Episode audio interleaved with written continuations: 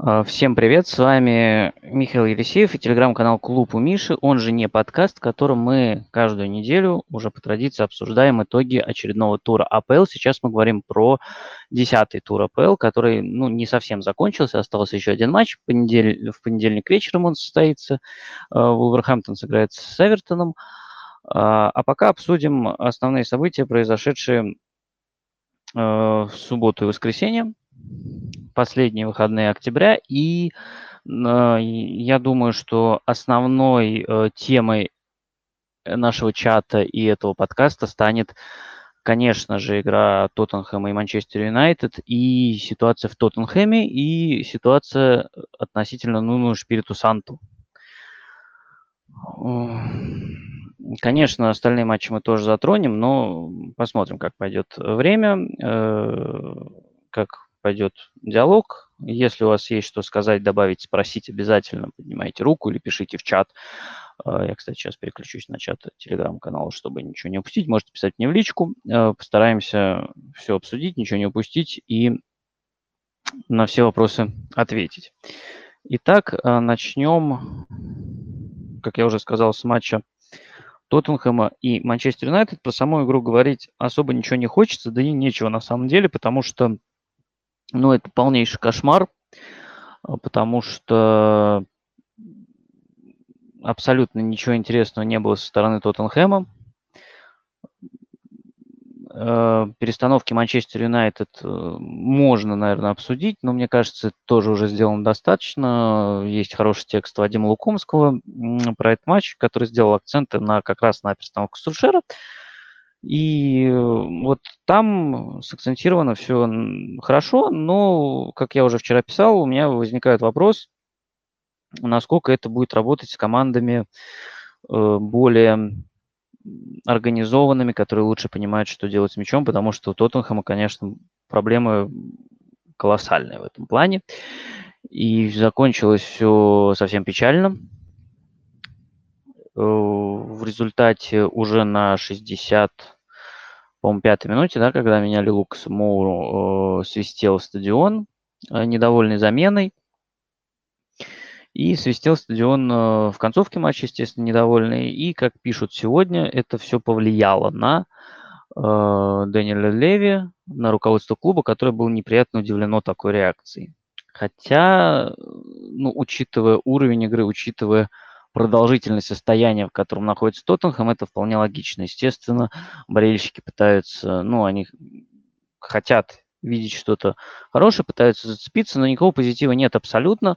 Э, я далек от мысли, что обязательно должен быть атакующий футбол, Э, красивый, привлекательный, но он может быть, я не раз об этом говорил, не обязательно атакующим, главное, чтобы был качественным. Проблема в том, что здесь ничего качественного нет, команда и допускает у своих ворот много, и создает мало, и контратаки э, не работают. Это то, что было при Мауринio, и, наверное, про это мы тоже еще поговорим.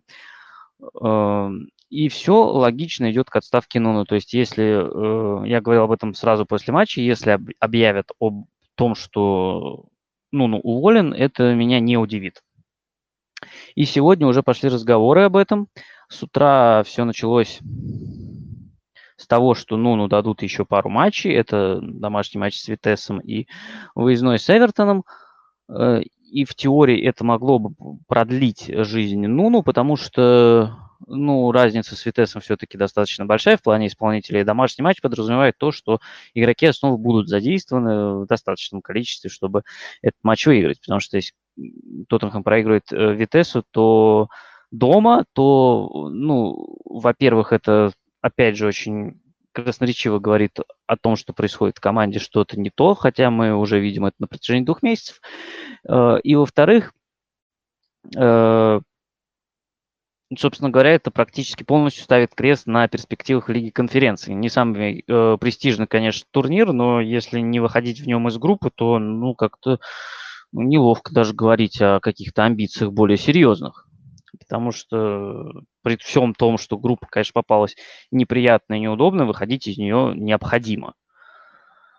А с другой стороны, Эвертон, который сейчас э, с очень большими кадровыми проблемами, без э, Доминика Калверта Льюина, без Абдулая Дукуре, Э, ток-ток возвращается Ришарлисон. То есть тут какие-то шансы у Тоттенхэма вроде бы есть. И, ну, казалось с утра, что вот ситуация такова, что вот эти два матча, они могут, ну, ну жизнь несколько продлить.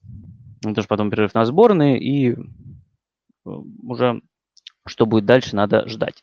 Но чем ближе к вечеру, тем больше появилось новостей, слухов, инсайдов, что судьба Нуну Шпириту Санту решается прямо сейчас, что Дэниел Леви, Фабио Паратичи и Совет директоров, э, они обсуждают э, его будущее в текущий момент, но это было несколько часов назад, и что это может растянуться на несколько часов, и эм, до сих пор пока никаких э, вердиктов нет, но я думаю, что сегодня уже ничего не объявят. Э, если будет отставка, то она будет завтра, но отставка вполне вероятна. Потому что, конечно, понятно, что никто текущим уровнем выступления недоволен. Я думаю, что сам Нун прекрасно понимает, что абсолютно ничего не работает. И мы тут приходим э, к такому вопросу, что э, ну, отставка Нуну логична, но э, кем его заменять? И вот здесь возникает проблема, потому что, во-первых, свободных тренеров э, сейчас немного, если мы говорим о, о тренерах, которых э, мы хотим взять на постоянную основу и строить с ними какое-то будущее. Э, я сейчас не говорю даже про ДНК, э, про который зачем-то сказал Дэниел Леви в мае, и сейчас все к этому заявлению цепляются и вспоминают про это ДНК. Но тут э, Дэниел, конечно, сам виноват никто его за язык, так сказать, не тянул.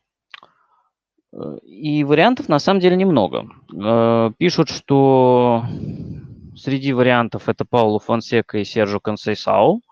Э, Сержу Консейсау нынешний тренер Порту. Мне сложно про него сказать что-то конкретное. Я видел несколько матчей в Лиге Чемпионов э, с соперниками чаще всего более сильными, чем Порту, поэтому, ну, тут мне очень сложно говорить. Если это случится, я наверное, буду общаться с людьми, которые э, лучше представляют э,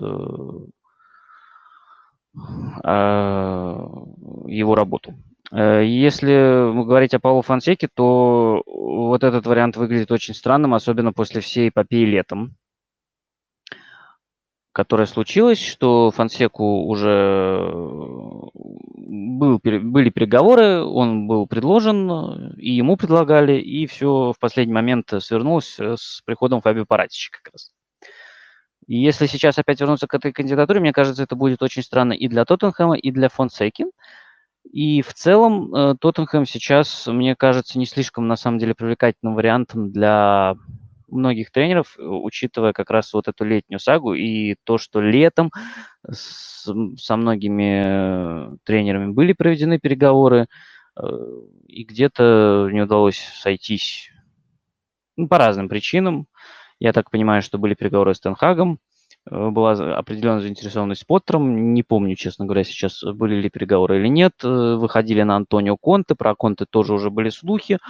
Э, есть вариант, что временным останется до Рождества Райан Мейсон, и, наверное, этот вариант сейчас кажется, ну, лично мне наиболее вероятным. Потому что каких-то вариантов прямо сейчас назначить тренера нету. И тут есть тоже две точки зрения. И мне кажется, это такой случай э, редкий, когда каждый из них имеет право на жизнь. Э, здесь стоит пояснить, я в целом э, не сторонник ранних увольнений, потому что ну, любому тренеру нужно время для того, чтобы тоже адаптироваться к команде, узнать игроков, внедрить свои идеи. Но какая-то мысль, какие-то э, какие-то позитивные моменты, какие-то, какое-то движение команды в, какую, в какую-то сторону, оно должно быть видно. Оно было видно в начале у Почтина, в начале, которое было, ну, не очень хорошим, если вспоминать, да, э, оно было видно у Мауриньо. хотя там тоже были проблемы, и мы знали, кого, кто приходит в Тоттенхэм, но в рамках своего стиля Мауриньо пытался что-то дать, он пытался как-то и что-то новое внедрить, какие-то зарисовки были видны. Сейчас у Нуну, к сожалению, ничего не видно. Э, к сожалению, кроме матча с Манчестер Сити и первых 20 минут матча с Челси, который завершился в итоге тотальным разгромом, вспомнить позитивного нечего. И это очень грустно, и чем дальше, тем больше со стороны складывается впечатление, что Нуну теряет, если уже не потерял, э, управление командой. Это выражается в частности в э, совершенно непонятных э, заменах, перестановках, потому что я уже говорил в прошлом матче с Вестхэмом, что замены были похожи просто только на то, чтобы выпустить всех атакующих игроков без какой-либо э, цели и идеи. Э, вчера были две э, перестановки в стартовом составе, которые мне сложно оценить, потому что, опять же, замысел не очень понятен. Э, это выход Дэвиса вместо Регелона и выход э, Джованни Лосельса вместо Тангин Домбеле. При том, что и Регелон, и Домбеле в последние матчи провели в целом неплохо. Но, видимо, у Нуну были свои какие-то мысли, мысли не очень понятные, и замена Лукаса вчера, она, опять же, тоже непонятна. Потому что Лукас сейчас э, лучший игрок Тоттенхэма, на мой взгляд. Э, потому что он может э, за счет индивидуальных действий сделать э, очень много. Он может протащить мяч, он может заработать фол, может что-то придумать. И ну вот на индивидуальных действиях он пока тащит. И тут можно э, отчасти сравнить с э, временем, э, которое был Мауриньо с началом прошлого сезона. И тут, ну, ну, наверное, стоит уже посочувствовать, потому что э, Мауриньо э, сделал одну позитивную вещь. Это э, убийственные контратаки э, с мощнейшей связкой Сона и Кейна. Но это было завязано на двух вещах. Во-первых, команда хорошо выдерживала давление. А во-вторых, э, Кейн и Сон были в великолепной форме. То есть Сон забивал каждым ударом, ну, прям натурально каждым ударом забивал. И э, Кейн, э, соответственно, очень круто ему ассистировал. Сейчас такого, конечно, нет. Ну, во-первых, потому что такую результативность, как у Сона была в начале того сезона, невозможно поддерживать на длительной дистанции. Она не может э, повторяться постоянно или с какой-то периодичностью, это очень сложно прогнозировать, это невозможно спрогнозировать. Может, э, такой никогда не будет. Он э, настолько эффективным э, до этого не был, и сейчас он не настолько эффективен, и это на самом деле нормально. Э, Кейн вообще в ужасной форме. Э, и пару раз по ходу прошлого сезона Мауриню спасали короткие отрезки с аутсайдерами. Они, это в январе было, когда он получил небольшой э, прирост очков как раз за счет матча с аутсайдерами. И в марте, когда э, уже было понятно, что в команде очень большие проблемы, э, но Мауриню вернул в состав Гаррета Бейла, и Бейл тоже затащил несколько матчей на индивидуальном мастерстве, как раз когда Кейн и Сон немножечко сдали. Э, у Нуну нет э, ни одной из этих опций сейчас, по сути и приходится как-то существовать без этого, а как э, существовать не очень понятно, потому что, ну, судя по всему, э, посадить запасы Кейна и Сона он не может, потому что они играют сейчас постоянно. Ну, Сона я бы, наверное, не стал сажать запас. А над Кейном, конечно, можно подумать, потому что, ну, очевидно, что сейчас у него худшая форма вот за все то время, которое, по, по меньшей мере, он является основным нападающим Тоттенхэма. Э, и, в принципе, это объяснимо. Это объяснимо и его желанием покинуть клуб, и тем, что он э, самовольно продлил себе отпуск, и тем, что из-за этого он э, пропустил часть предсезонки и плохой физической форме начинал сезон, мне не очень понятно, зачем его сразу стали постоянно выпускать. И, ну, и, как предположение, возможно, хотят его форму подвести через матч, но мы видим, что это плохо работает. И единственный, по сути, матч, когда тот, система Тоттенхэма нормально работала, это э, с быстрой тройкой Сона, э, Моуры и Бергвейна. Но, опять же, это работало в, в режиме контратак под Манчестер Сити, который тоже еще не вкатился в сезон.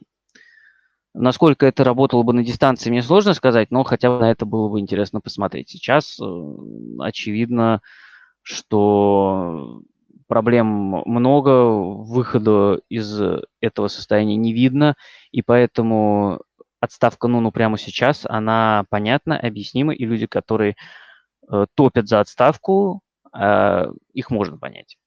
Можно понять и другой подход, я бы назвал его более рациональным. Это подход, основанный на том, что э, подход основан на том, что перед тем, как кого-то уволить, нужно найти, кого вместо него назначить. И это не менее важный вопрос, и я с этим э, полностью согласен в целом. А, в обычной ситуации. И мне кажется, вот именно вот этот момент, он единственный, который сдерживает сейчас от отставки Нуну вот прямо здесь и сейчас потому что, опять же, кандидатов на замену Нуну не так много. И клуб сейчас объективно в непростой ситуации, в которой он сам себя и поставил, на самом деле, вот этими всеми летними перипетиями. Э, мне сложно сказать, что будет, но я говорю, я не удивлюсь э, реш, э, решению уволить Нуну, но для меня очень важен вопрос, кто будет дальше, потому что Э, если приглашать Фансеку, это очень странно. Если, э, ну, после летних переговоров вряд ли согласятся идти Поттер, Тенхак и Антонио Конте. А кто остается? Ну, тут, наверное, надо ждать, а если ждать, нужен какой-то временный вариант. Может быть, Райан Мейсон. Э, в свое время у Тоттенхэма был Дэвид Плит, который, по-моему, три раза был, да, исполняющим обязанности главного тренера. И может быть, Мейсон э, возьмет на себя а, аналогичную роль. И как-то вот э, в связи с этим как-то даже разговоры о будущем Сульшера отошли на второй план. Ну, в принципе, это естественно, если ему дали три матча. Первый он выиграл, уверенно, но, опять же, мне, мне кажется, что победа Манчестер Юнайтед вчера связана больше с плохим состоянием Тоттенхэма. Манчестер Юнайтед, конечно, выглядел командой более сбалансированной, но, э, мне кажется, проблем все равно хватало, потому что первый тайм он мог закончиться и с другим счетом. Э, Юнайтед не хватало э, остроты моментов, и вот со стандартов Тоттенхэм создал все-таки два самых опасных момента в матче. Но Бруно и Криштиану вообще никаких вопросов. Блестящий гол соорудили и абсолютные гении. И уже с этой э, точки зрения, конечно, Юнайтеду было проще во втором тайме. Вот, э, в общем, какой-то такой у меня поток сознания по текущей ситуации. А если все это подытожить, то увольнение Нуну напрашивается, оно может случиться в ближайшее время. Единственное, что сейчас, наверное, сдерживает руководство Тоттенхэма, это отсутствие альтернативы и понимание, что вообще делать дальше – как, как, жить и как быть. Эм, среди вариантов э, обсуждаемых это либо временный, э, временное назначение Мейсона, либо э, варианты с приглашением там Серджо Консейсау, Паула Фонсеки или там кого-то из тех, кто сейчас на рынке свободных агентов тренерских, кстати, да, об этом мы не поговорили, это Люсиан Фауэр или Эрнесто Вальверде, э, которым, например, связывают тоже команду летом. Э, ну, в общем, как-то так. Если у кого-то есть какие-то вопросы, если есть какие-то замечания, может быть, по поводу игры, может быть, по поводу всей ситуации, то welcome. Вопрос в чате от Э, нашего постоянного участника с ником Фабрицио Романо. Хотя мне бы хотелось от Фабрицио Романа каких-нибудь свежих инсайдов, но их пока нет. А, Миша, не считаешь ли ты, что Тоттенхэм нужно рассмотреть вариант назначения тренера Люсьена Фавра? Да, мне кажется, Фавра можно рассмотреть. Фавр хороший тренер, но в моем восприятии Фавр это как раз хороший антикризисный тренер, который вот может прийти на какую-то э, относительно небольшую дистанцию и поправить э, ситуацию в команде, э, нормализовать атмосферу и поставить более-менее внятную игру, но строить что-то новое, мне кажется, будет тяжело. Э, так, и у нас э, Володя Завьялов. Добро пожаловать. Включай микрофон и так, включаю микрофон, меня слышно. Да, спасибо за приглашение. Да. А, хотел добавить немножко про Люсьена Фавра и своими а, наблюдениями в этой связи все поделиться. По поводу Люсьена Фавра, а, да, я согласен, что он хороший антикризисный менеджер, но тем не менее есть в данной связи, ну, как будто бы две проблемы. Первая проблема, очевидно, что человек никогда не тренировал в английской премьер-лиге, да, и это может послужить определенной проблемой, да, как он будет адаптироваться к английским реалиям. Это, кстати, касается и Фансеки, и Канисау, да. И второй момент, если так пройтись по карьере э, Люсьена Фавра, э, у него всегда э, на протяжении всей карьеры господствовала одна тенденция э, – выдать очень сильный первый сезон и потом очень жестко повалиться. Так было и в Мехенгладбахе с Боруссией, так было, соответственно, и, и в Дортмунде с, соответственно, э, Дортмундской Боруссии. Вот, а теперь, что касается э, увольнения Нуну, я считаю, что увольнение Нуну очень э, сейчас своевременно, действительно. Вот, но, тем не менее, я бы на месте руководства не стал бы торопиться с паническим поиском замены, потому что, э, как известно сейчас, э, на рынке не очень много свободных тренеров, да, э, действительно топовых. И, возможно, возможно, сейчас следует действительно Райна Мейсона оставить на какое-то время для того, чтобы поиски нового коуча были менее паническими и более, скажем так, такими более, более грамотными, более осмысленными, что ли. Вот. А почему, на мой взгляд, увольнение Нуну э, напрашивается? Это, ну, понятное дело, что об этом э, красноречиво говорят результаты текущей команды. Вот. Но не нужно забывать, что э, если, если верить СМИ, да, если верить многочисленным инсайдам, сейчас в раздевалке не очень хорошая атмосфера, да, э, наверное, многие читали, что э, игроки команды не очень довольны вообще тренерскими методами, ну-ну, вот, и в данной связи даже даже если сейчас не найдется, условно говоря, какой-то топ-тренер, да, если не нарисуется условно Антонио Конта, который волшебным образом согласится возглавить команду э, при текущих на текущих условиях, да, если условно говоря, останется Райан Мейсон, да, как в прошлый раз, да, если он станет таким временщиком, то, на мой взгляд, все равно это поможет дать команде необходимую встряску. Даже не то, что э, встряску, скорее разрядку, потому что микроклимат в команде, да, микроклимат в раздевалке, это тоже, на мой взгляд, очень важно. И даже дело не в том, что мы меняем ну, на условного Мейсона, да, э, человеку, у которого как бы всего не несколько месяцев э, опыта и не самого удачного, если говорить о результатах прошлогодних. Но, тем не менее, э, на мой нескромный взгляд, разрядка такая действительно нужна. Нужна встряска, нужна разрядка. Вот, и я считаю, что Мейсон способен в краткосрочной перспективе эту разрядку дать, позволить команде просто раскрепоститься на какой-то момент и попробовать поиграть в свой футбол, а там уже э, посмотреть по обстоятельствам. Э, я согласен. Я согласен по поводу того, что в краткосрочной перспективе Мейсон может э, действительно дать э, вот эту разрядку, и что эта разрядка необходима. Очень на это похоже. Большое спасибо за мнение. Спасибо. И за такую э, небольшую характеристику Фавра тоже немножечко помогает составить более полную картину, мне кажется, для слушателей.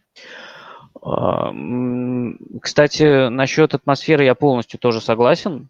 И меня очень сильно вообще удивляет, что, ну, я тоже писал об этом в телеграм-канале, на мой взгляд, э, с Мауринью команда пришла в низшую точку где-то вот э, в феврале, и на какое-то время удалось это все замаскировать. Там потом случился и вот право в Загребе, вот это вот все. И одна из причин же, по которой Мауринью убрали, это как раз э, раскол раздевалки.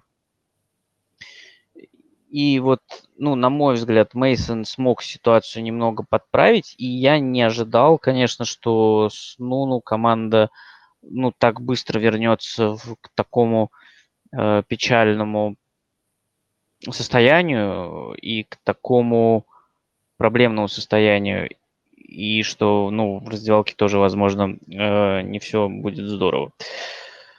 И это, ну, тоже, да, одна из причин подумать. И сейчас прошло 10 игр, и, ну, я сходу не вспомню, но мне кажется, если его уберут э, либо сейчас, либо после матча с Эвертоном, это на, наверное, самую быструю отставку в новой истории тянет. Потому что Сантини, по-моему, 13 матчей отработал, и Рамос, по-моему, чуть тоже. Хотя вот может быть Рамос еще. Но Рамос, э, у Рамоса была еще все-таки концовка там э, еще до этого он работал в сезоне, а Сантини, который, ну, совсем ничего проработал, он продержался чуть подольше. Вот. Э, так, в чате есть сообщение. Человек с ником Сиджит, извините, неправильно прочитал. Среди доступных вариантов нету сильного тренера на долгосрочную перспективу, поэтому нужно найти хорошего временщика на этот сезон и ждать возможности взять топовых спецов. Среди временщиков лучший вариант это Хау, человек с опытом игры в УПЛ и опытом тащить проблемные команды атакующие. Ну, я не очень понимаю, с чего ты взял, что Хау это временщик, и он пойдет на временную работу. Э, по Хау есть у меня некоторые опасения, потому что он был в хорошей системе Борнута, полностью его клуба.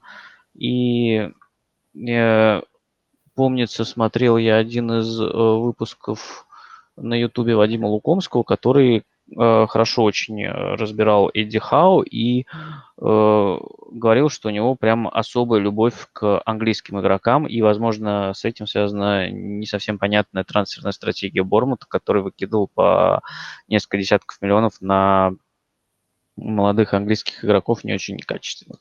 Хотя э, вот Саланки сейчас э, разрывает чемпионшип, а, э, кстати, тренирует Бормут, по-моему, Скотт Паркер. Так что, кстати, странно, что никто не вспоминает старину Скотти. Так, что у нас еще есть в чате? А, почему не попробовать выпускать Санчеса в, паре с Ромеро вместо Дайра при всей любви к нему? А, мне кажется, что этот вопрос мы частично уже разбирали, но если коротко, то Дайер, очевидно, основной левый центральный защитник, который, ну, при том, что он правша, он э, наиболее уверенно чувствует себя на позиции левого центрального защитника. Ромеро пока выходит только на позиции правого центрального защитника и похоже ему, ну, это его наиболее комфортная позиция. Санчес тоже, он играл несколько раз э, левее и получалось не очень хорошо. Он, если вспоминать Джордана, то, мне кажется, это, очевидно, сейчас четвертый вариант среди центральных э, защитников. Может ли клуб временно назначить тренером великого Ледли Кинга? Ну, теоретически, я думаю, конечно, может. Но Э, практически, э, не знаю, он входил в тренерский штаб Мауриньо. Я не знаю, честно говоря, какая у него лицензия и есть ли у него тренерская лицензия. Плюс его летом вернули обратно на должность посла. Ну и такие перестановки, мне кажется, как-то будут странно выглядеть. Так, э, что насчет Гатуза? Ну, спасибо, не надо. Я не очень э, не очень позитивно на это смотрю, потому что, ну, если как временный вариант, ну, не знаю, мне не очень понятно, понятен смысл такого назначения, потому что, опять же, вопрос, куда команда хочет движ- двигаться и чего достигать, и вектор направления вообще какой. Э, Гатуза сейчас, ну, мне непонятно для чего, и опять же, э, с Гатуза важно понимать, что опять же, была летняя история, э, когда э, был, было определенное движение со стороны Паратича, но э, не срослось. Плюс, ну, очевидно, что Дженара не очень любят фаны. Ну, изначально, заочно, да, и там не очень приятное воспоминание из противостояния с Миланом, но и в целом, да. А, так, опять Фабрицио Романо, не опять основа, конечно. Миш, как ты думаешь, влияние Мендеша опасно для клуба? Не кажется ли, что Мауриньо, Гатузо, ну, на Консейсау, Дуэрти – это чистейшее опасное влияние Жоржа? Я не думаю, что это влияние прям Жоржа, потому что, а что оно опасное, и, э, потому что ну, понятно, что он очень влиятельный человек, что он суперагент, и это все понятно, но как бы он предлагает варианты, это же клуб решает в итоге, что с этими вариантами делать. Дуэрти не казался таким же ужасным вариантом на момент покупки. И его покупали достаточно дешево. Никто не ожидал, что это окажется провалом. Он, э, надо не забывать, предложил Венисиуса достаточно хорошего дешевого бэкапа для аренды. Э, тут э, я бы не стал все намешивать в одну кучу. Поэтому тут надо смотреть, э, ну, мне кажется, немножечко шире, потому что мне кажется, что и Паратичи, и, кстати говоря, Мендеш э, исходят в том числе из возможностей и из э, того, что клуб может, э, что клубу нужно, что клуб может предложить. Если бы, например, Тоттенхэм был э, готов э, подписать Криштиану Роналду, возможно, Мэтт Дэш притащил бы Криштиану Роналду, но так как Тоттенхэм не готов, то и разговоров таких нет. Э, плюс, возможно, возможно, влияние Мендеша немножечко мы переоцениваем, потому что в последнее время его фигура стала чаще мелькать в, в связи с клубом в отношении Тоттенхэма, но если вспоминать, то по-моему, за это лето, ну, он, я так понимаю, накидал вариантов э, для, на позицию тренера, но с игроками, по-моему, обошлось вообще без Мендеша, насколько я помню. Поэтому я думаю, переоценивать этого тоже не стоит.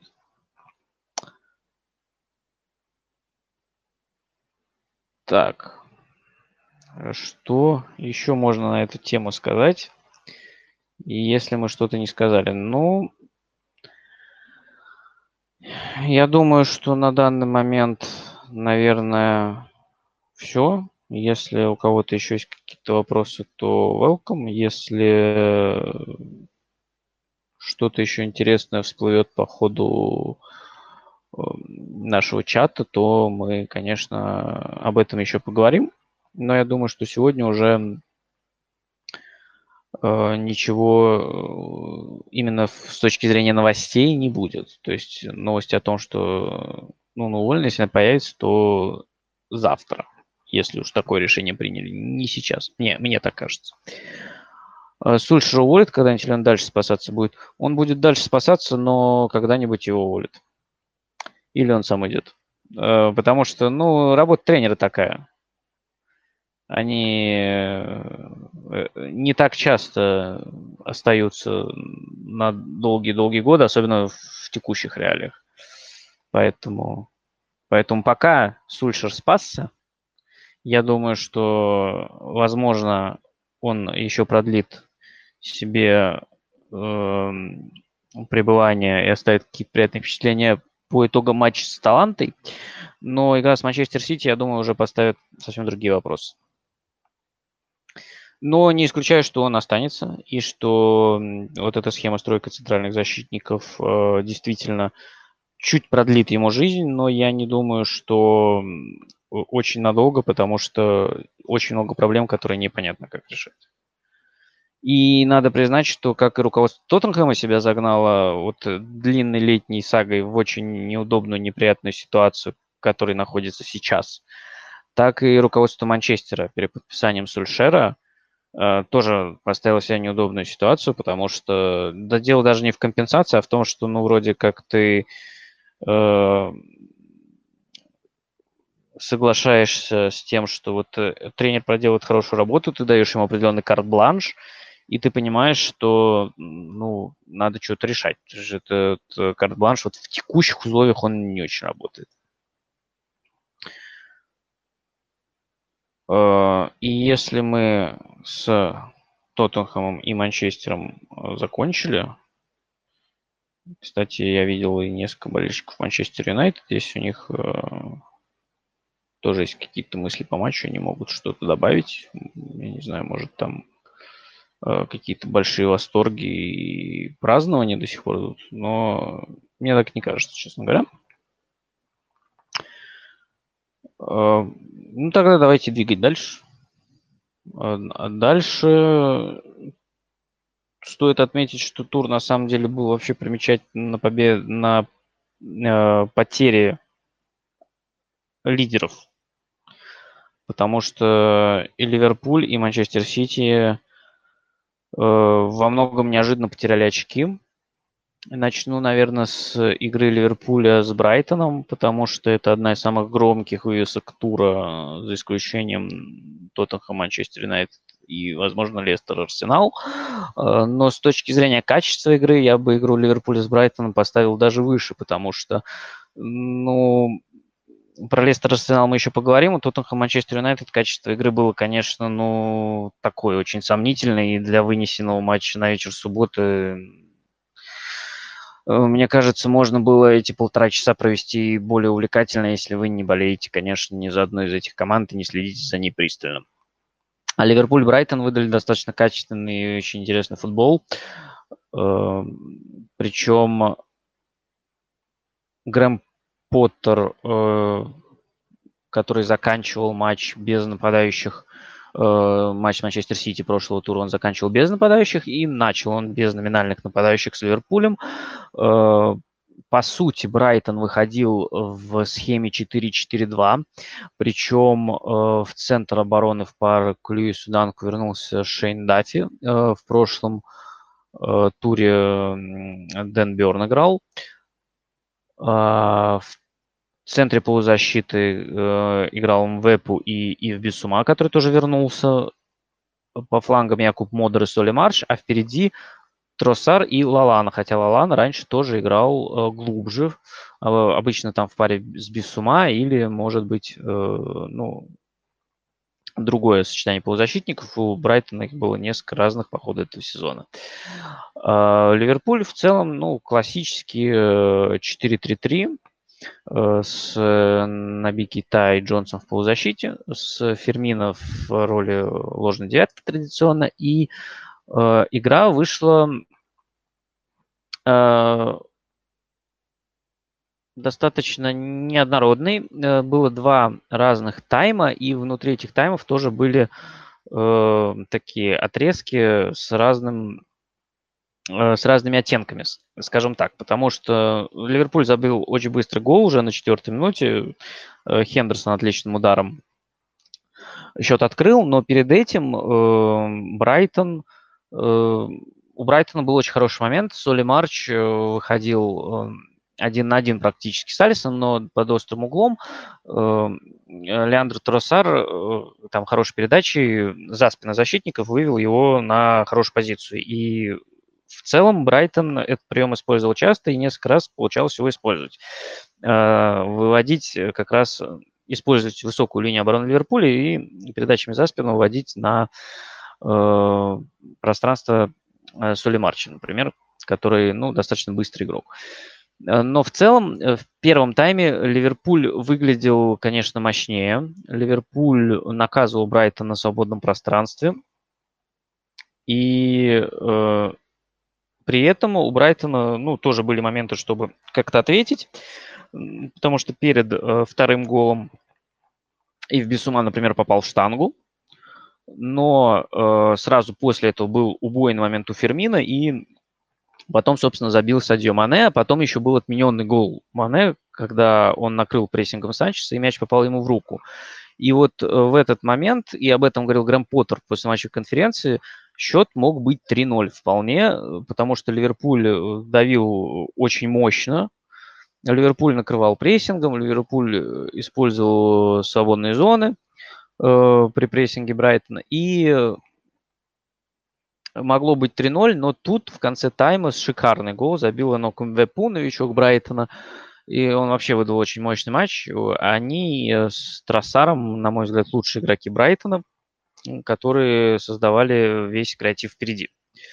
А вот во втором тайме уже Брайтон был лучше, и опять же в какой-то момент отменили гол Ливерпуля, но э, отменили гол Брайтона уже в концовке, пришли 2-2. Э, тоже очень хороший гол из-за небольшого офсайда. Но офсайд, тем не менее, был в обоих ситуациях.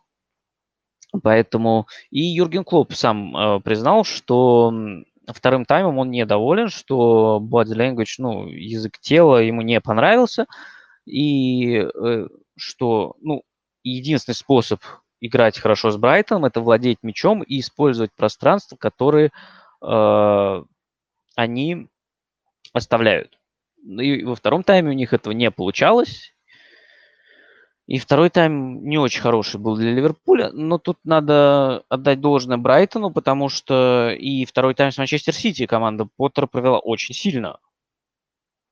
И то же самое мы видим сейчас с Ливерпулем. Ну, то есть команда в состоянии тягаться с э, ведущими коллективами Англии, и ничейный счет, мне кажется, по общей цельной картине он э, отражает происходящее на поле и достаточно справедлив, потому что был отрезок с э, достаточно серьезным доминированием Ливерпуля, и был отрезок, когда ну, очень прилично смотрелся Брайтон.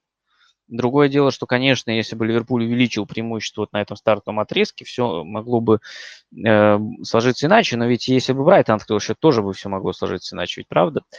Поэтому тут я думаю, что э, такое немного двоякое положение дел. Э, ну и, конечно, бросалось в глаза сразу, я думаю, это было достаточно очевидно, что по сравнению с матчем с Манчестер Сити Брайтон э, прессинговал не так интенсивно и не так высоко встречал э, Ливерпуль. Я думаю, здесь может быть несколько причин. Собственно, возвращение Шейна Даффи – это как раз олицетворение этой этого стиля игры, потому что ну, с ним высоко прессинговать тяжелее. Он э, такой более медленный игрок, чем тот же Дэн Берн, который ну, по габаритам, например, не сильно ему уступает. Э, но и я думаю, что мог быть еще еще две причины могло быть у Грэма Поттера отказаться от этой идеи, потому что при всей э, симпатичности матча с э, Манчестер Сити, Манчестер Сити как раз на, с помощью быстрых атак и наказывал Брайтон. А, и атакующая тройка Ливерпуля, она выглядит еще более страшной, еще более мощной на пространстве, чем э, атакующая группа Манчестер Сити. И, возможно, вот по этим как раз двум причинам э, Поттер решил э, вернуться к э, сыграть более, скажем так, осторожно. Вот, хотя второй тайм Брайтон провел интенсивнее и активнее, но в основном, мне кажется, это касалось действий с мячом. Они стали лучше контролировать мяч. И особенно как раз, опять же, хорошо сработали замены. Э, это вышел Алексис Макалистер вместо его без ума, э, Паскаль Гросс и Тарик Лэмпти. Тарик Лэмпти вообще уже вышел в качестве даже правого атакующего, ну, правого вингера, по сути. Он прям впереди оставался и терроризировал Робертсона. Очень интересно было противостояние. В какой-то момент стало даже тревожным, потому что он присел э, на газон из-за травмы, но мы знаем, что он недавно как раз у него была тяжелая травма. Вот. И не хотелось бы, чтобы он снова улетал. Честно говоря, не читал, что с ним в итоге Э, насколько там все серьезно. Надеюсь, что все нормально. Вот. Это что касается Ливерпуля с Брайтоном. Вот такой вышел неожи... ну, в какой-то степени неожиданный, потому что, мне кажется, в текущем состоянии Ливерпуля сложно было ожидать, что они потеряют очки на Энфилде с кем-то, ну, кроме, условно, Манчестер Сити или Челси. Но вот Брайтон оказался достаточно хорош, А, теперь, собственно, о самом Манчестер Сити, у которого получилось э, весьма э, ну, я не могу назвать эту ситуацию забавной, потому что, ну, для кого-то она забавная, конечно, для кого-то не очень. Э, но снова проблемным, проблемой стал Кристал Пэлас, снова, как и в сезоне, по-моему, 2018-19. Э, но на каких-то этапах, да, у Манчестер Сити почему-то возникают проблемы с Кристал Пэлас.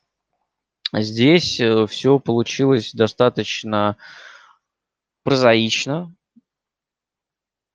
Э, провалил игру Эмерик Лапорт, который сначала обрезался и, по сути, подарил момент Кристал Пэласу. Этот момент стал и первым ударом поворотом вообще в матче на девятой минуте, да, и гол э, за.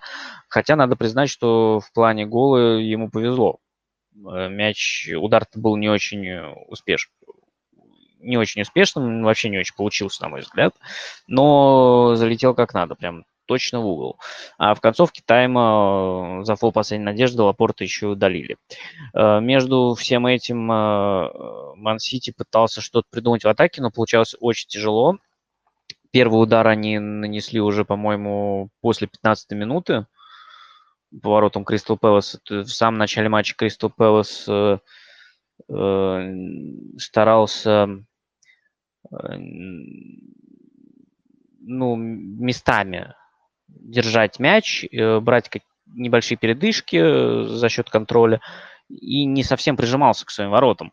Конечно, чем дальше, тем больше это происходило, тем более, что никакой контр-игры Кристал Пэлас предложить э, долгое время не мог.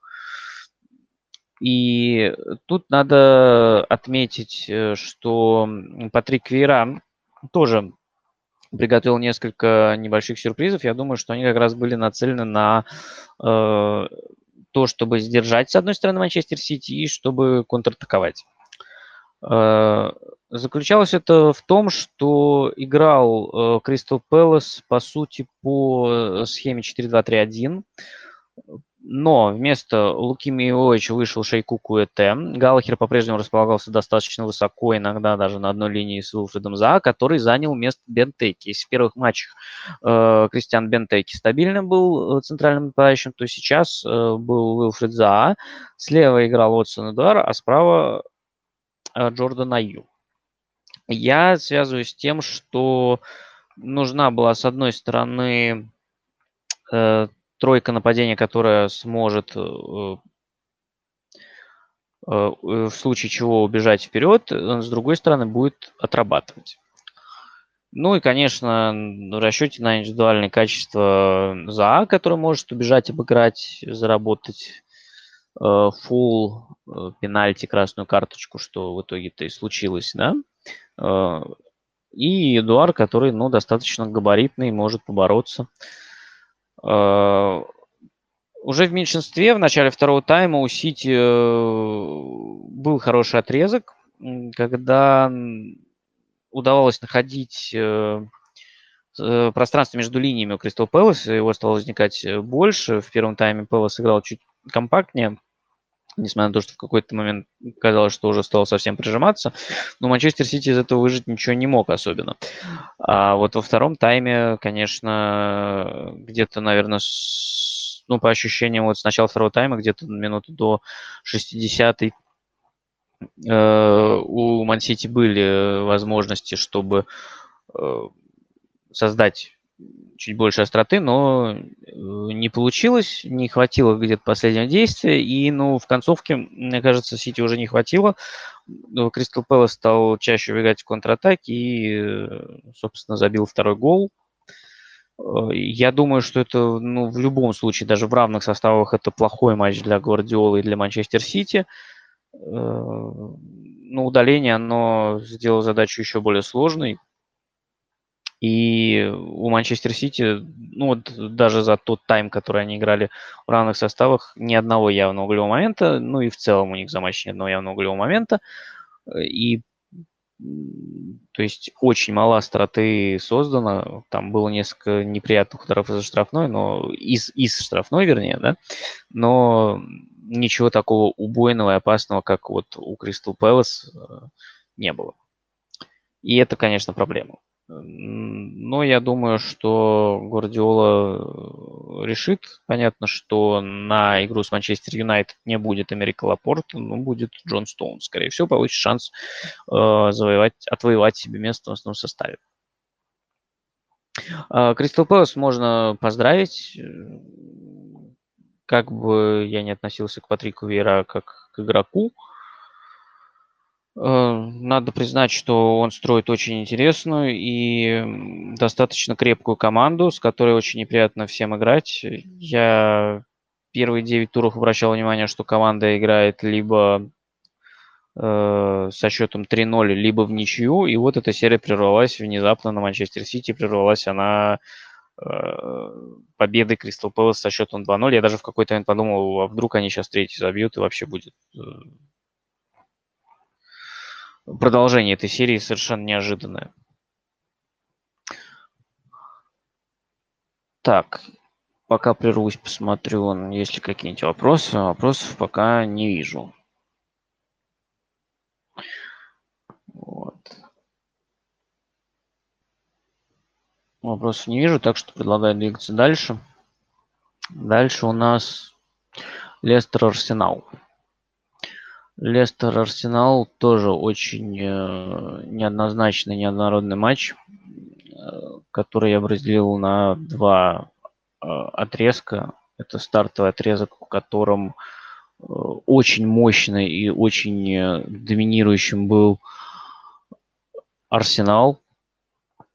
И 2-0 выглядел абсолютно логичным развитием событий, несмотря на то, что там один гол прилетел, по-моему, со стандарта, если не ошибаюсь. Э, кстати, Лестер, по-моему, не первый раз уже пропускает со стандарта, но не стал бы говорить, что это прямо уязвимая какая-то зона. И второй гол тоже, ну, следствие хорошей атаки. И в целом вот первые 20 минут Арсенал доминировал прям достаточно сильно. И в прошлые разы мы тоже об этом говорили. Арсенал сейчас при Микеле Артете немного стабилизировался, э, стал похож на команду более э, понятную, но э, при том, что у Арсенала есть моменты с очень э, мощным доминированием, есть моменты, когда Арсенал игру не контролирует вообще. И вот здесь, мне кажется, что Арсенал игру контролировал ну, большую часть первого тайма, потому что после второго гола Арсенал откатился в средний блок и не позволял Лестеру ничего, кроме контроля мяча. Но вот э, сначала началось все с фолов в районе ш, э, штрафной площади и закончилось э, тем, что э, в концовке тайма два сумасшедших сейва подряд сделал Аарон Рэмсдейл, в частности, после добивания Джонни Эванса, который просто уже, казалось, в упор бил, но там Рэмсдейл просто красавчик, он занял вообще максимальную возможную площадь, э, максимально сократил угол обстрела и не позволил Эвансу ничего сделать. Но, по сути, весь второй тайм э, он пошел, прошел под знаком Рамсдейла. Я бы не сказал, что Арсенал контролировал, контролировал эту игру и контролировал Лестер. Если бы Лестер смог забить э, на каком-то этапе у него было несколько очень хороших возможностей, то я не уверен, что Арсенал смог бы переключиться в другой режим игры и вернуться к тому, что было в начале. Эм, и в прошлых матчах Арсенала мы тоже видели такое, когда команда, ну, она теряет контроль даже на небольшой промежуток времени, как это было, например, в игре с Кристал Пэласом, это может закончиться достаточно плачевно. Э, сейчас не закончилось, но я думаю, что Лестер не заслужил 0-2, и Лестер при ну, лучшей реализации, лучшем э, использовании моментов и, может быть, не такой классной игре Рэмсдейла мог бы рассчитывать на больше, может быть, даже на очки, потому что, мне кажется, создано было достаточно. Но, э, ну вот, что есть, то есть. Рэмсдейл в Арсенале сейчас просто бомбически проводит отрезок и шикарно просто ворвался сразу на поле, вытеснил Лена. Лена уже никто и не вспоминает, а Рэмсдейл просто тащит Арсенал практически в каждом туре. Ну, ничего не могу сказать. Э, вот, при всем э, при этом Арсенал который э, отвратительно начинал чемпионат, помните, да, был 20-м и с нулем очков. Сейчас он в трех очках от топ-4, а, кстати говоря, Тоттенхэм, который ужасен сейчас, у которого там 4 поражения в последних 6 играх, разница мячей минус 7, господи, кошмар. Хуже только у Ньюкасла и Норвича. Э, а при всем при этом Тоттенхэм вообще-то в пяти очках от топ-4, что тоже не супер много. И если сейчас удастся развернуть сезон в нужном направлении, возможно, э, еще получится побороться, хотя, ну, на данный момент рассчитывать на это, конечно, ну, будем откровенно, несколько наивно. А между Арсеналом и Тоттенхэмом, кстати говоря, расположился Брайтон, который, ну вот, периодически мы тут с вами хвалим за классные матчи с э, топ-командами. Так, вопрос... Э, э, так, вопрос про Вестхэм. Ну, до Вестхэма мы дойдем еще чуть попозже. Э, до Вестхэма дойдем еще чуть попозже. Так, с Лестером, Арсеналом вроде тоже все. Давайте тогда ну, к Челси перейдем с Ньюкаслом. Игра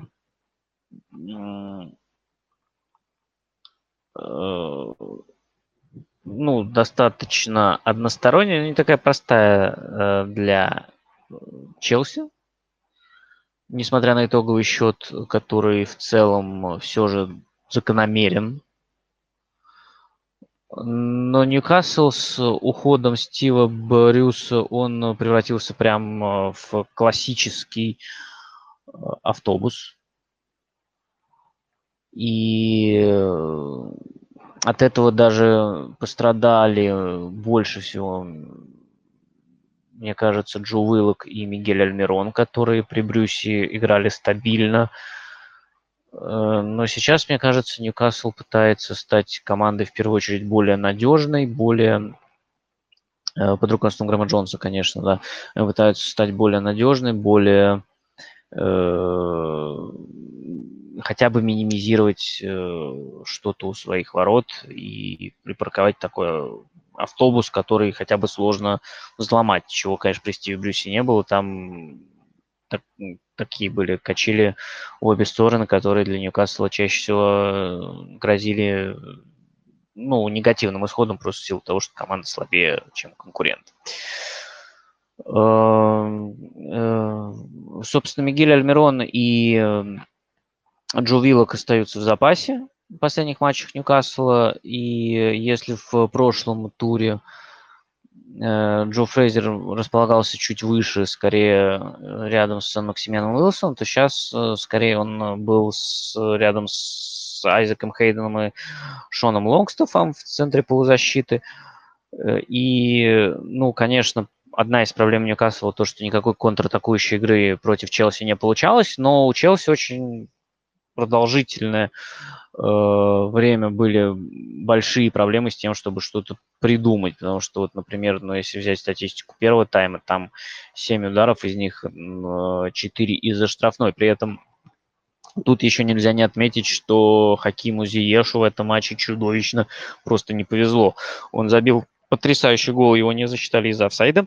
Он пробил, э, рикошет, вроде бы повезло, там вратарь уже завалился другой гол, но штанга, и у него был стопроцентный момент, когда он просто там с линии э, ворот э, мяч неудачно попал ему в ногу и улетел куда-то в небеса.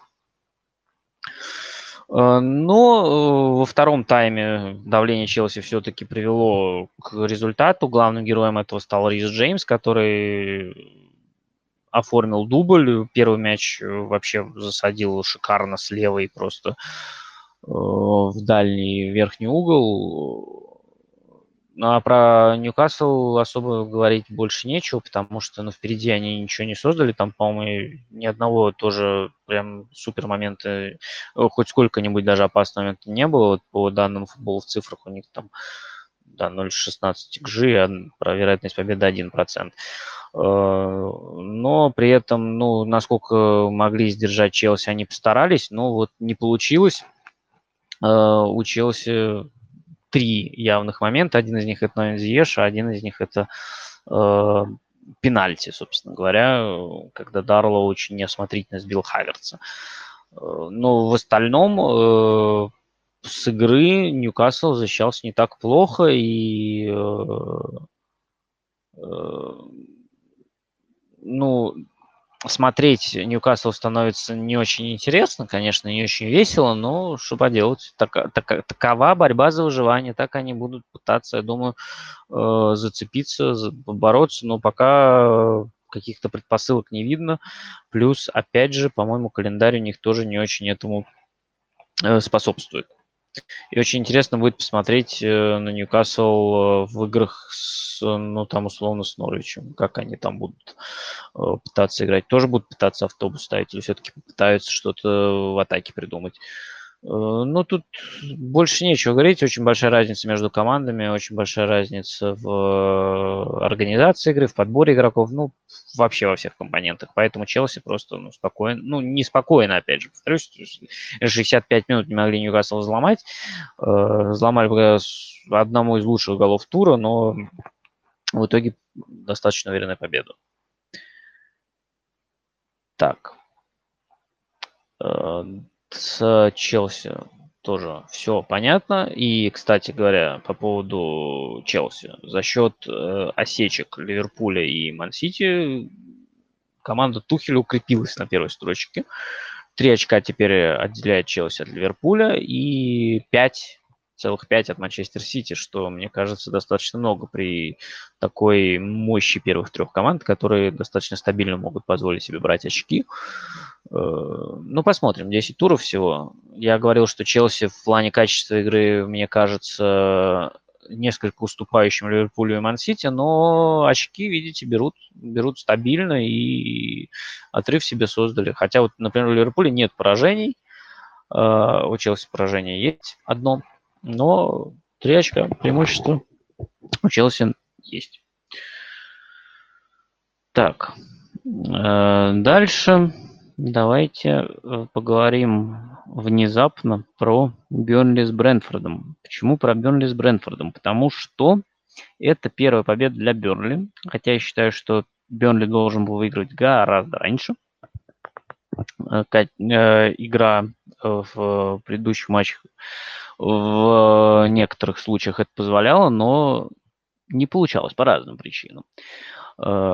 С другой стороны, э, был Брэнфорд, который, э, ну, прям взорвал АПЛ, производит мощнейшее впечатление. Томас Франк всех хвалит, хвалит абсолютно справедливо, но Брэнфорда три поражения подряд, и, естественно, про это не могли не спросить Томаса Франка после матча. И мне понравилась его реакция, и я с ней согласен потому что, ну, его спросили, там, как вы вообще переживаете по поводу того, что с три поражения подряд, что-то такое. Он ответил, что, в принципе, особо его это не беспокоит, потому что э, перформансы в этих играх были хорошие. И это правда, потому что в предыдущих двух матчах Брэнфорд проиграл Лестеру и Челси. И Франк сказал интересную вещь, что вот было сыграно 10 матчей, это 20 таймов. Из этих 20 таймов мы проиграли только два тайма. Второй тайм Вест Хэму и первый тайм вот матча с Бернли. И это абсолютно правда, потому что второй тайм с Вест Хэмом Брентфорд провел слабо, и там ему посчастливилось не проиграть и, более того, выиграть в концовке встреч э, в ситуации, которая была очень неблагоприятна. А вот сейчас э, не посчастливилось. И более того, Бернли прям откровенно в первом тайме разрывал Брентфорд. Разрывал за счет выхода из-под прессинга, за счет э, передач за спину защитникам, за счет э, диагональных переводов. Э, собственно, уже в самом начале Крис Вуд счет открыл, и потом было еще несколько раз, когда Брентфорд просто ловили за счет вот как раз э, длинных передач. Еще одной проблемой Брэнфорда, и это на самом деле очень тревожный звонок, стала игра второго вратаря, потому что, как вы знаете, Давид Рай получил травму, и, и выбыл, по-моему, на 4 или на, на 4-5 месяцев где-то, точно пока неизвестно. То есть сейчас придется э, учиться жить без него. Его заменил Альваро Фернандес, и выглядел Альваро Фернандес очень уверенно, прям максимально. Он ошибался на выходах, неуверенно действовал ногами, не вовремя выходил, и, ну, то есть там э, прям э, на фоне Рай, на контрасте с Рай, который прямо и выручал, и классно действовал ногами, выглядело все это достаточно тревожно есть шанс, что это первый матч, нервы, желание себя показать, но если так продолжится, то Брэнфорд может много очков потерять. Э, другой интересный момент, что у Брэнфорда же очень классные стандарты, мы часто об этом говорили, и, и не только стандарты, но и ауты. Но против Бернли это очень тяжело использовать, потому что, ну, просто что это Бернли. Команда очень мощная и тоже хорошо играющий на стандартах.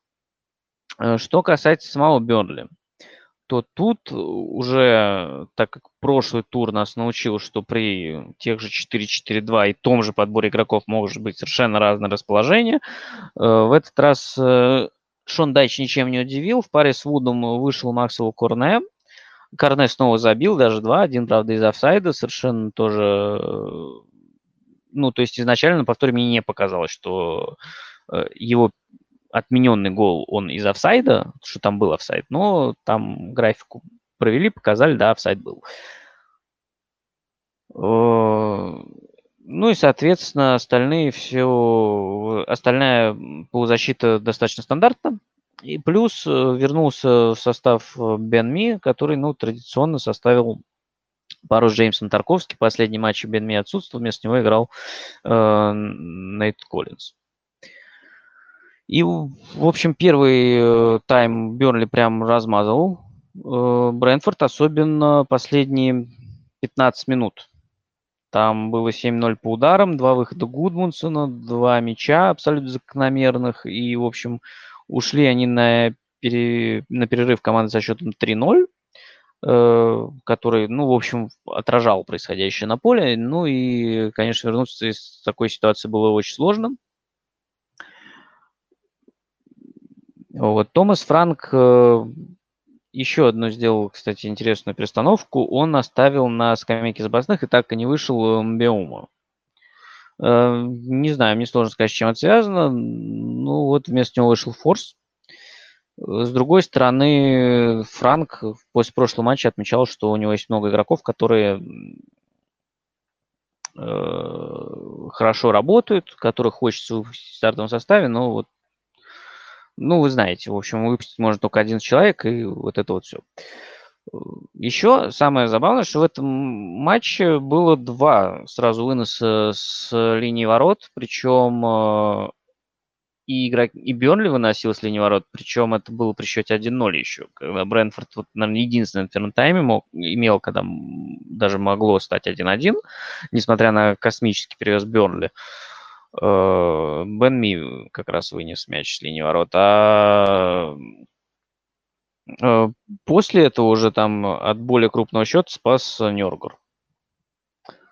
Поэтому второй тайм уже прошел намного спокойнее. Брэнфорд даже один мяч смог отыграть. Кстати, красивый гол был Савана Гадоса, но в целом Бернли очень уверенно довел мяч до победы, там моментов почти не было, и, ну, каких-то глобальных изменений тоже не было. То есть просто игра успокоилась, и в спокойном для Бернли ритме она дошла до победы Бернли вполне закономерной. В итоге Бернли, э, он, конечно, в зоне вылета остался, потому что отставание-то уже немножечко поднакопилось за то время, которое команда Шон дальше не выиграл, но э, ситуацию улучшила, потому что, ну, я уже говорил, Бернли, конечно, если вот Ньюкасл Норвич смотрится совсем печально, Бернли смотрится гораздо лучше, и, возможно, есть команда, которая выглядит хуже, чем Бернли. Э, но я думаю, что сейчас команда Шона Дайча будет очень неприятным соперником для всех и, возможно, будет лучше набирать очки.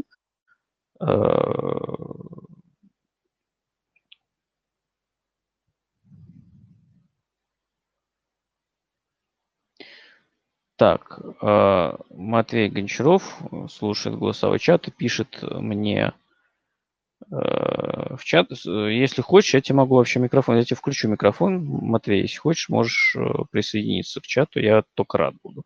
Вот, но я зачитаю сообщение. Матвей у нас ведет свой телеграм-канал тоже по фэнтези, и очень хорошо в этой теме подкован, поэтому, да, я могу что-то, например, упустить по части травм и пропусков. Вот Матвей чаще всего в курсе. Вот он пишет, что у Мбимо была травма в последнем матче с Лестером. Под вопросом был, в принципе, выход, но Фрак на конференции говорил, что у Пинок и Мбимо хорошие шансы. Видимо, Пинок успел, а Мбимо не совсем. Либо рисковать не захотели э, просто. Э, окей, понял, спасибо. Ну, просто меня удивило в том плане, что он э, сидел на скамейке запасных и даже на замену не вышел. Тут, э, если он был совсем не готов, то мне не очень понятно, зачем его на скамейке-то оставлять был. Ну, это такой вопрос, конечно, да. Вот, но в целом Бернли, повторюсь и подытожу, Бернли провел очень э, сильный матч и уверенно выиграл. Э, на этом можно двигаться дальше. И давайте, наверное, затронем а, так, Матвей тоже еще пишет по поводу Брэнфорда им БМО, что, возможно, тут есть еще момент с его плохой реализацией на старт сезона. Может быть, может быть, э, такой момент э, есть, но э, мне кажется, ну, под реализацию очень странно это подводить, потому что ну, момент это у него есть, и он часто их, кстати, сам создает. Поэтому, ну, посмотрим. Посмотрим, что будет дальше. В принципе, э, Томас Франк говорил, что он доволен своим составом, и что реально у него есть много игроков, которые хорошо работают в тренировках, которые очень полезны и вносят большой вклад в работу команды, но э, их э, ну, тяжело выпустить просто потому, что количество мест ограничено. Но тут еще надо отметить, что при всем при этом у Брентфорда не очень хорошая ситуация с травмами, потому что вот, ну, уже даже по ходу этого сезона вылетели Веса, Баптист э, и Рая. Вот, плюс Пинок Беумо были под вопросом, ну, уже приличный вполне набирается э, такой пол состава почти набирается травмированных людей, причем ну, достаточно важных. Но при этом Брентфорд пока выглядит э, все еще неплохо, но вот за исключением этого матча, это, наверное, худший, прям уверенно можно сказать, что это худший матч Брентфорда в этом сезоне. И немного, с одной стороны, забавно, с другой стороны, немного символично, что он случился именно с такой командой, как Бернли. Так, что тут у нас? Э, дальше, дальше у нас идет... Э, давайте поговорим про Э, давайте про Астон Виллу с Вест Последний матч, который был, состоялся в воскресенье. Игра, в которой Дин Смит в очередной раз пустился на поиски лучшей жизни. Пустился, кстати, не от хорошей жизни, Потому что, с одной стороны, я так понимаю, был травмирован Дэнни Инкс, а с другой стороны, э, если не ошибаюсь, ковид у Дугласа Луиса. В результате остановила, ну, как мне предполагал после матча с Арсеналом, она отошла от схемы стройки центральных защитников. Я думаю, что это отход случился в любом случае, но здесь он немножечко упростил э, выбор Дину Смиту, как бы парадоксально это не звучало, ему не пришлось размещать одновременно на поле Уоткинса и Ингла. Он мог э, разместить Бейли и Буэндию без проблем, что он и сделал. Э, что удивительно больше всего, что при отказе от тройки центральных защитников неожиданно в запасе оказались не Кортни Хос, например, а Тайрон Минкс, основной э, центральный защитник Астон Виллы, и Аксель Туанзеби, который тоже в тройке часто играл. Э, пара центральных защитников, соответственно, была Кортни Хос и Эзри Конза. Э, соответственно, опорником был Марвелус Накамба, по краям от него играли Магин и Рэмзи, и на флангах нападения Леон Бейли, Эмилиано Буэнди и впереди Воткинс. Э, Вестхэм вполне стандартный, привычный состав. Э, Цоуфл по-прежнему лечится, вместо него играет Бен Джонсон, и, собственно, Джонсон как раз и забил шикарный, шикарный мяч. И надо признать, что Вестхэм, э, с одной стороны, он выглядел командой более цельной, э, более понятной и, скажем так, они в штрафную проникали чаще и как-то что-то создавали больше, но при этом до опасных моментов не доходило. А оба гола Вестхэма в первом тайме – это очень точные, классные удары, прям точно в левый нижний угол. И Бен Джонсон, и Деклан Райс.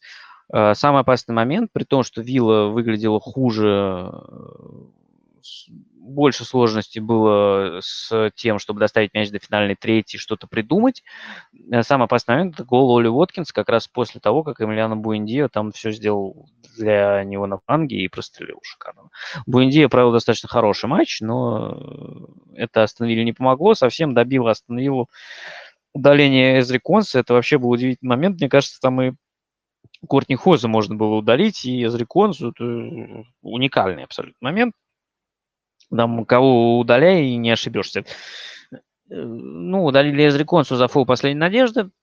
Кстати, оба удаления, ну, за лишение явной возможности забить гол, если, да, быть э, точным э, в формулировках.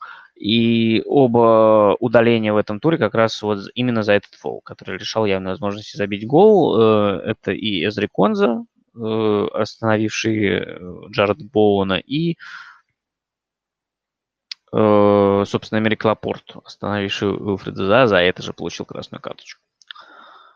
Э, после этого шансов у Астон Виллы стало совсем немного, но э, вот был удар Оли Уоткинса в прикладину, и если бы тут повезло чуть больше, это, по сути, был единственный момент Астон Виллы, который, ну, вот, мог ей позволить сравнять счет. Если бы в этот момент Астон Вилла забила, я думаю, что эм,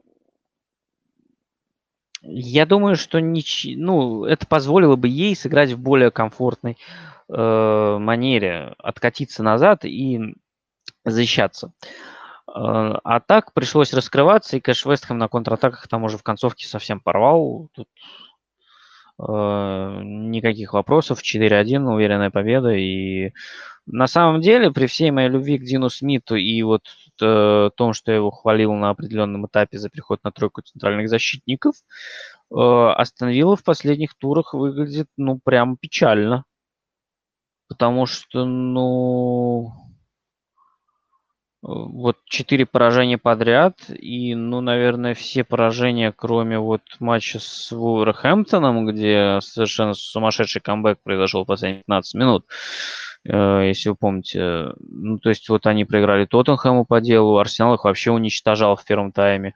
Вестхэм, ну, тоже был лучше в целом э, на протяжении всего матча, и до удаления, и после удаления. Да, Вестхэм, опять повторюсь, с реализацией все у них было в порядке, потому что такие удары, я не думаю, что еще скоро мы увидим от Бена Джонсона и Деклан Райс такие голы. Но в целом Вестхэм выглядел лучше, интереснее, осознаннее. Э, Матвей Гончаров снова пишет э, по этому матчу. Минк совсем не нравится мне по этому сезону, много ошибается. Я немного даже ждал, посадить ли его Смит в один момент в итоге или нет. Ну, мы видим, что посадил. Ну, меня удивляет немножечко, я, кстати, соглашусь с этим, что Минкс не, не очень хороший по этому сезону. Меня удивляет, что он э, с точки зрения даже посадил именно, ну, с той, с той точки зрения, что он ключевой игрок и важнейший игрок э, линии обороны Астон Вилла. Но с точки зрения игровой, возможно, да, это имело смысл, но я думаю, что теперь э, он вернется в стартовый состав, потому что, ну, понятно, я не думаю, что будет пара Туанзеби Хос. Будет странно. Э, был еще вопрос про Вестхэм. Мой стоп в рамках команд э, Вест Хэм и Эвертон однозначно мой стоп, да. Это прям команды, где э, он может себя полностью показать, где ему дадут время, где на него не будет большого давления, и команда может играть удобный футбол. И вот э, Антонио с Олчиком под эти кроссы, и прям вообще все идеально. Поэтому в этом плане да. Вопрос от Фабрицио Романо был еще в, по ходу обсуждения предыдущих матчей. Так, я думаю, здесь тоже все предельно понятно. Дальше давайте про Норвич и Лиц. Э, матч, от которого я, наверное, ожидал, возможно, чуть больше в плане э, какой-то зрелищности.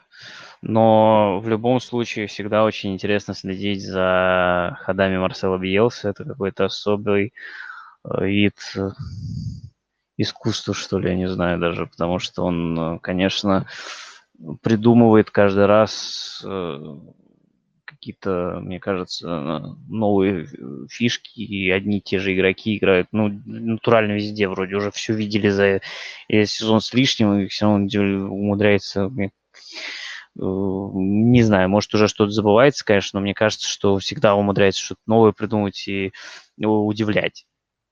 Э, Даниэль Фарки тоже, кстати, тут решил э, удивить и придумать кое-что новое. Он отошел от схемы с тремя центральными защитниками, которая была в последних матчах, и это на самом деле было, ну, по сути, 4-4-2 вполне классический. Э, номинальный центральный э, защитник с э, достаточно сложной фамилией Омабамиделя э, играл слева, Макс Аронс традиционно справа, в центре Хенли и Кабак, и четверка полузащитников слева Рашица, справа Дауэлл, посередине Маклин с Норманом, и впереди Сарджент Спуки. У Бьелсы, ох, это попробуем сейчас описать. Э, Короче, была тройка центральных защитников Леренто, Купер, Стройк. Слева начинал матч Дэн Джеймс, справа Шеклтон.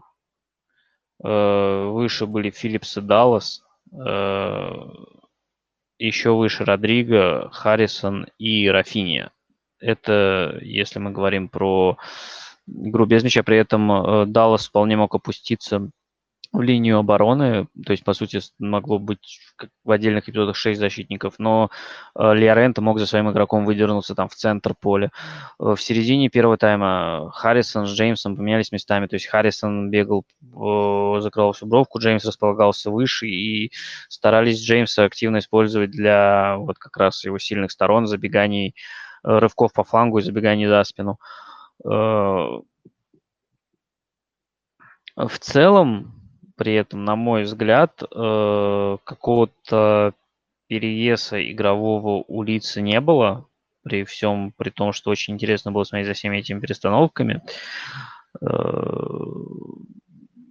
при этом это обе команды, которые прям обожают просто лупить издали. То есть карта ударов у них просто такая, они отовсюду э, бьют вообще отовсюду. То есть вроде 27 ударов, ну, приличный показатель.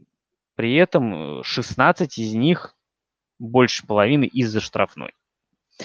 Э, результат лицу, на мой взгляд, э, на результат повлияли и лицу его подарили, ну, два компонента. Это гени- гениальная игра Рафини, который сделал первый гол. Собственно, погубить для лиц результат могли его слабые стороны, это стандарты, потому что Омобамидели забил с углового. А, но похоронил в итоге Норвич, Тим Кру, потому что Родриго просто издали пальнул, просто, причем про, просто удар издали, несложный, Крул все видел, но пропустил под рукой. Честно говоря, мне вообще Тим Крул в этом сезоне не нравится. Вот, Матвей, так же, как тебе не нравится Тайрон Минкс, э, мне не нравится Тим Крул, потому что Э, очень сложно его однозначно оценивать, потому что очень много по его ударам, э, по его воротам бьют, очень много ударов, очень много остроты, но мне кажется, что он уже не спасает так, как раньше, хотя, возможно, раньше он просто спасал чуть больше, чем э, стоило бы, и мы к этому уровню не, несколько привыкли. И, возможно, оценивать поэтому тоже не совсем правильно, но какие-то косяки у него проскакивают, мне кажется, уже все чаще и чаще – и, ну, не спасает, и сегодня, мне кажется, его игра прям стоила двух очков Норвичу, хотя матч был более-менее, на мой взгляд, повторюсь, равный, ничего прям э, супер э, яркого, супер опасного лиц, на мой взгляд, не создал. Э, Матвей Гончаров снова с нами. Норвич Лиц – это какой-то кошмар был, если честно. Очень низкий уровень футбола. Убрать оттуда Рафинию будет чистый шип. Канарейки особенно выделялись в этом смысле, но Лиц тоже производил совсем не лучшее впечатление. Но у последних хотя бы травмированных куча. Мы знаем, что они способны круто играть, когда все здоровы. Ну, мне сложно поспорить. Ну, потому что уровень футбола действительно был не очень хороший. И, честно говоря, вообще вот вынесенные матчи в отдельные слоты. Вот Тоттенхэм, Манчестер Юнайтед, я тоже сюда вынесу Норвич, Лиц остановила Вестхэм, они по уровню игры меня несколько разочаровали. Я ожидал э, большего, но в итоге мы увидели несколько интересных тактических ходов, которые, ну, сделали просмотр, конечно, интересный, но в плане качества игры очень-очень много вопросов. Тут я абсолютно согласен. А, Матвей Гончаров по поводу Крула. Процент отраженных ударов у Крула 67 десятых процента. Среди тех, кто регулярно играет в, стартах, э, в старте, это худший показатель лиги на данный момент. О, как.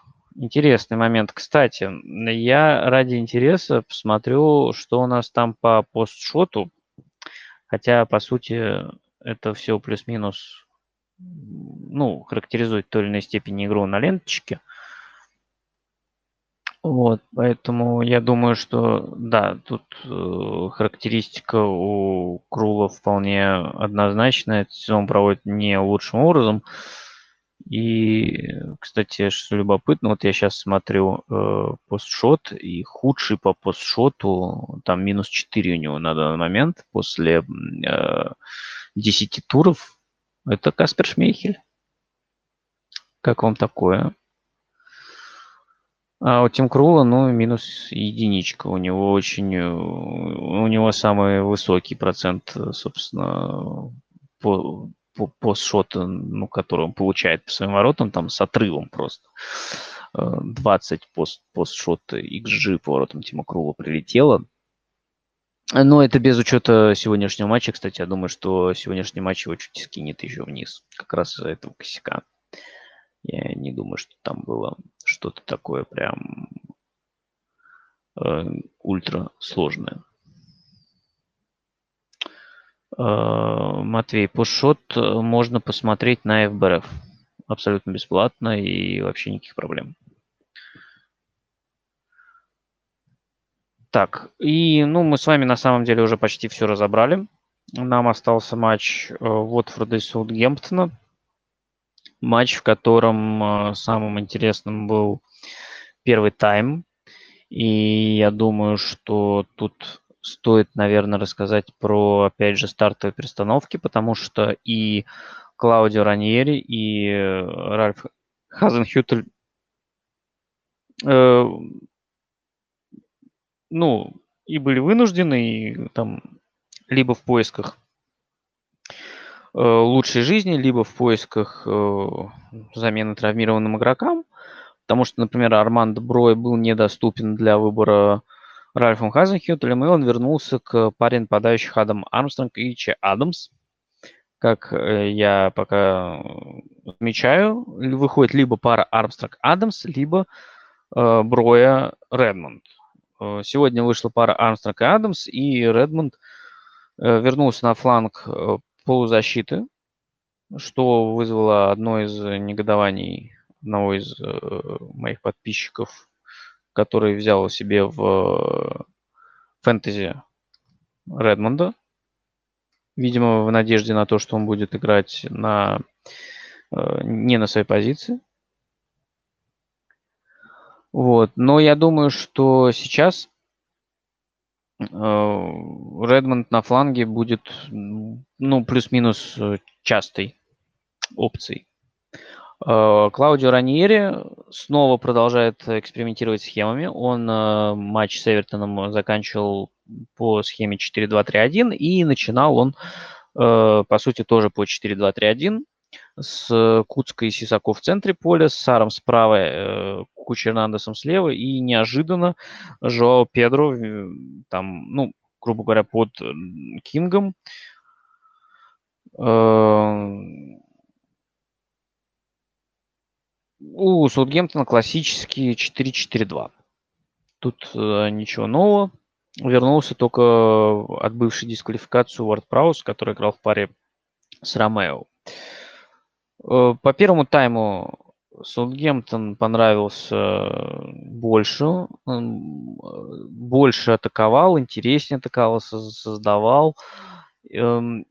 Когда объявили стартовые составы, возникло некоторое опасение за левый фланг Саутгемптона, потому что Э, Кайлу Уокеру Питерсу предстояло играть против Исмаила Сара, а здесь э, у меня были опасения с точки зрения, что Уокер Питерс может просто проиграть э, из-за разницы в габаритах.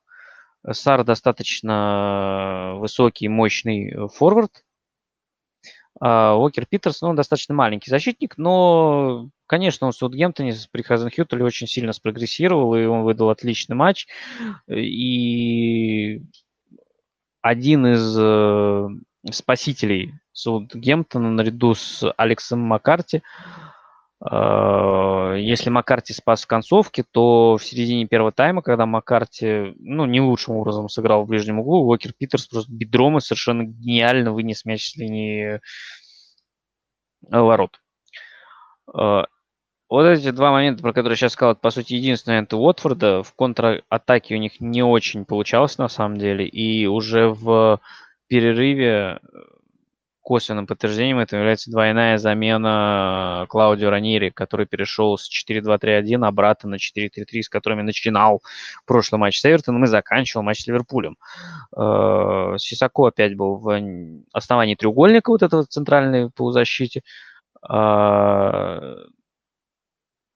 Э, над ним играли вышедший на замену Клеверли и Куцка как раз. А, и вместо Кучи Эрнандеса вышел Кен Сема. Это не сильно помогло. Второй тайм вообще был очень спокойный, без моментов. И ничего там особо интересного не происходило, кроме вот этого вот эпизода в концовке. А, но э, вот в первом тайме э, Саутгемптон создал достаточный задел, при этом опять не забил супер явный момент Чи Адамс, нет, вру. Не забил суперявный момент Адам Армстронг, потому что и этот момент очень напомнил нереализованный момент Редмонда в прошлом туре, который тоже там из, из, из вратарской суперявный момент, там буквально нужно было просто подставить ногу, э, не получилось попасть. Э, здесь э, один из нападающих Саутгемптона, вот он пробил э, головой в землю и мяч выше улетел. Но при этом Чадамс э, забил очень красивый гол, который, ну, так получается, что принес победу Саутгемптону. И тут э, двоякая ситуация, потому что, с одной стороны, Саутгемптон недостаточно, на мой взгляд, надежен в обороне, потому что Уотфорд э, все-таки хоть и э, выглядел достаточно блекло и почти ничего не создал, но вот в концовке э, едва не сравнял счет. Э, с другой стороны, Саутгемптон на том отрезке, когда он лучше, не всегда может э, выжить достаточное преимущество из этого. И это тоже проблема, потому что второй тайм э, Саутгемптон тоже провел достаточно, ну, невзрачно, но там, э, в принципе, они и Уотфорду ничего не позволяли сделать, что, наверное, было э, главным, в, учитывая текущий счет. И ну, с этой точки зрения, конечно, Саутгемптон более-менее справился. Э, в целом заслуженная победа Саутгемптона. Очень печальный по-прежнему Уотфорд, у которого, наверное, за весь сезон можно выделить только ну, первый час с Астон Виллой и э, в первом туре, и последние 15 минут с Эвертоном, когда они там напихали 4 мяча. Дальше я не очень понимаю, за счет чего Уотфорд собирается выплывать. Сейчас у них продолжается их супер вот этот отрезок, в котором будут а, Арсенал, Манчестер Юнайтед, Лестер, Челси, Манчестер Сити в ближайших пяти турах их ждут, и Ливерпуль и Манчестер Сити. Ну, короче, там до середины октября полнейший ад, и в общем, реально совершенно перспектива нуля очков и опускания в зону вылета. Вот, и на самом деле объективно придумать что-то Раньери тут будет очень сложно. Вот, ну, посмотрим. Посмотрим, что он сможет, э, сможет ли он что-нибудь сделать, потому что пока, конечно, проблемы остаются очень большими, как надо решать, как будут решать, непонятно.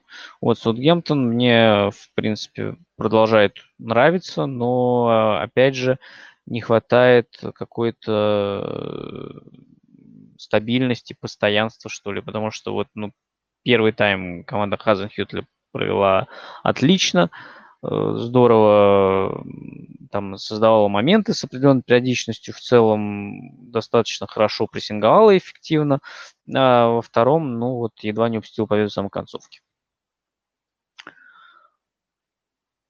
А, так. Ну, наверное, на этом по туру все, но я сейчас быстро мониторю, что у меня в чате, что у меня в э, происходит в ленте э, Твиттера.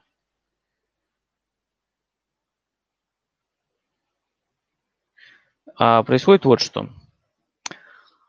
Э, пошли инсайды, что руководство приняло решение уволить Нуну. Объявление запланировано на утро. Так что сразу несколько, я так понимаю, инсайдеров и источников сообщают, поэтому ждем завтра э, такой своеобразной новостной бомбы. Я предположу, что, наверное, э, сейчас пока постоянной замены не будет. Э, назначат Нуну, э, Нуну уже назначили, Нуну отправят обратно. И временным вариантом будет, э, предположу, Райан Мейсон, пока не найдут кого-то на постоянную основу. А вот э, кого будут брать на постоянную основу, будет ли это условный Сержо Консейсао или будут ждать более подходящей кандидатуры, э, нам предстоит узнать. Пока мне не очень понятно, чего в клубе Э, вообще в целом планируют и чего хотят.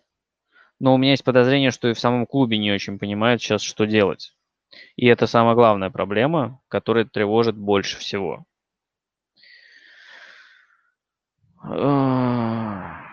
Так.